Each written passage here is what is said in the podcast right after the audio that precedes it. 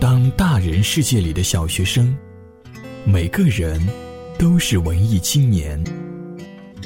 现在你耳边的是文艺青年电台。本节目由佳音工作室荣誉出品。大家好，欢迎收听《伶牙俐齿毒死你》。这次我们一起来看一下《格局逆袭》这本书里面到底给我们分享了多少好故事呢？准备好了吗？开始喽！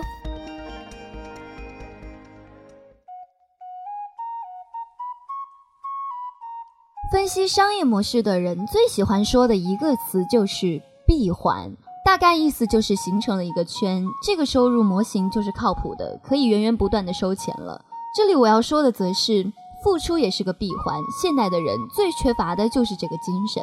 而如果大家有了这个精神，很多事情就会好很多。所以我还是想从群里的一个讨论说起。一个朋友去饭店吃饭，心情不太好，饭菜也出了问题，就骂了服务员。事后他很后悔，觉得把服务员骂的心情也不好了。那么他回家之后会不会去骂自己的老公和孩子呢？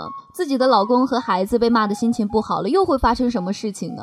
其实这就是因为自己的心情不好罢了，却毁了一家人的心情。然后我说，如果后面加上这么一个剧情，就比较戏剧化了。孩子被妈妈训了以后很不开心，就踢了家里的狗，狗跑了很生气，遇到了一开始发脾气的那个人，就一口咬了过去。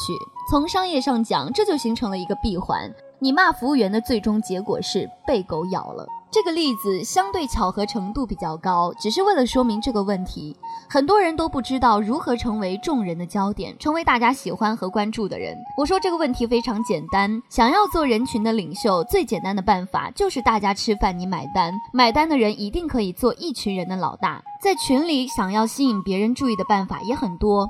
如果你一上来就问谁能教我做销售，谁能教我赚钱，必然没有人理你，大家都很忙，谁也不欠你的。你要是去说，我分享一个我朋友月入十万的案例吧，自然很多人会去学习。你说的好，大家觉得你就是个老师；你说的不好，大家也觉得起码是个不错的朋友。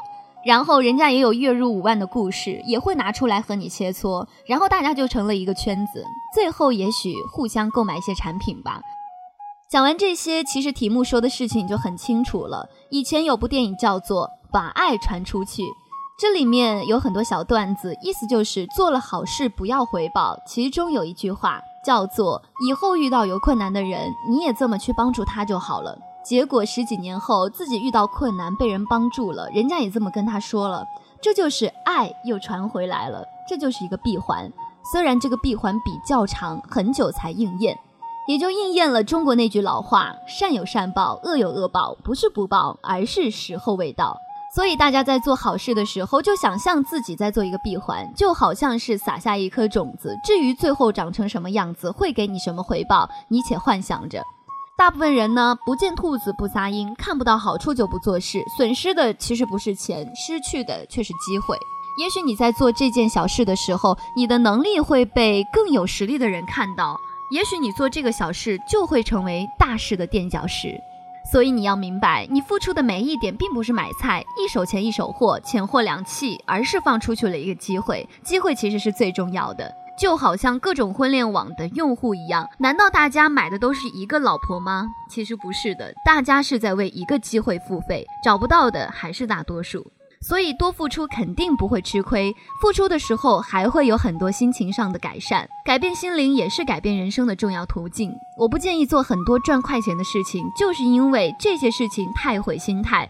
虽然会赚到一些钱，但可能会让你的人生跑偏。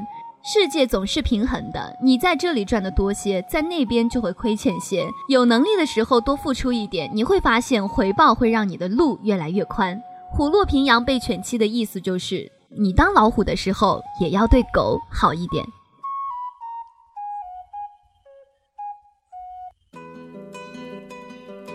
如果大家想收听更多的内容，可以到荔枝 FM、喜马拉雅 FM、多听 FM、多乐 FM 搜索“伶牙俐齿毒死你”就可以收听了。